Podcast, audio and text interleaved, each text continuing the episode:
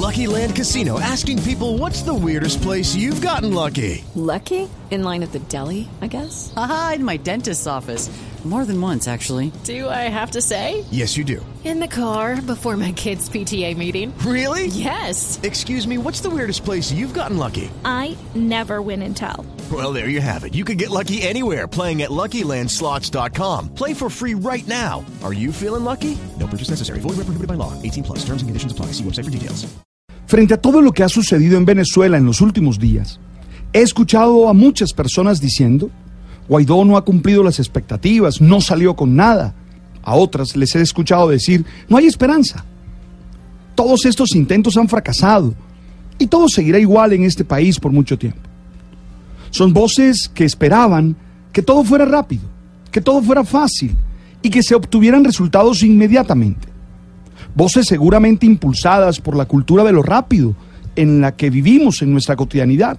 Al fin y al cabo, rápidas son las comidas, rápidas son las comunicaciones. Sí, en la vida diaria un chasquido de dedos y muchas cosas pasan. Y algunos creen que así debe ser en todas las dimensiones de la vida. Algunos hermanos venezolanos me preguntan cómo seguir creyendo.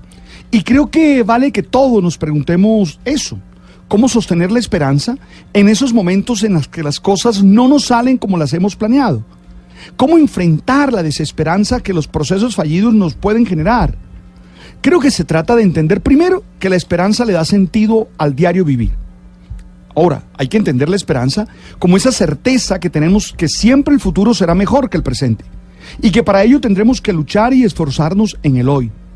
La esperanza como una experiencia activa que supone perseverancia, esfuerzo constante y no desfallecer en las acciones que nos lleven a encontrar nuestros objetivos. Un ejemplo paradigmático de no perder la esperanza y ser constantes en la batalla de conseguir los sublimes objetivos que se tienen es el de Nelson Mandela.